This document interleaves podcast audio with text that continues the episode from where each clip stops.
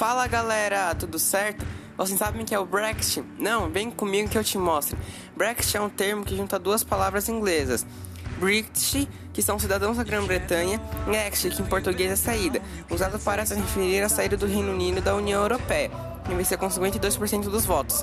Na origem, temos a crise econômica europeia, que foi a crise da dívida pública da Europa, e a ascensão do Partido de Independência do Reino Unido, o KIP, que se posiciona como anti-UE os britânicos contra o bloco acreditam que sua economia é prejudicada pela União, e já que a União permite a livre circulação de bens das pessoas, com a existência do Brexit, vai ser eliminado tudo que o bloco econômico permite, porque, de acordo com quem é contra o bloco, é, o bloco representa uma ameaça às garantias trabalhistas e sociais dos britânicos, sendo isso característica de um discurso de intolerância.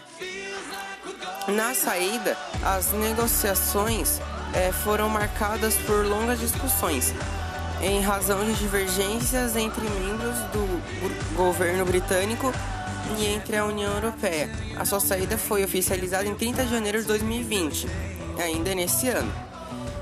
É, na minha opinião, se deu bem, porque a libra esterlina vale mais que o euro, mesmo que seja só um pouco. E fora isso, a União Europeia não permite pagar taxas alfandegárias para visitar os países da União.